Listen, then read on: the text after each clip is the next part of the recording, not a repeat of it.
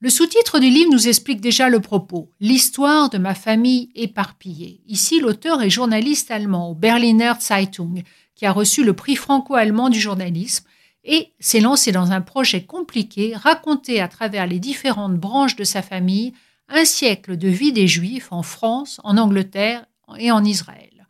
On suit donc dans cette enquête au long fleuve le début des menaces en Allemagne à travers les destins de Imgard et Hans, ce dernier assiste au bûcher des livres sur la place de l'Opéra à Berlin en mai 33, l'auto d'Affé, et au spectacle de ses étudiants en uniforme brun jetant tous les livres dans un brassier. Ce sera le départ pour la France après avoir été chassés de l'université.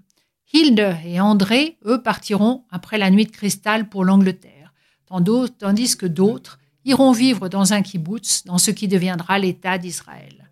À l'aide de photos, d'allers et retours dans le temps, L'auteur nous emporte dans l'histoire de sa famille, essaye de nous faire partager ces questions. Qu'est-ce qu'être juif quand on est un Allemand extrêmement assimilé?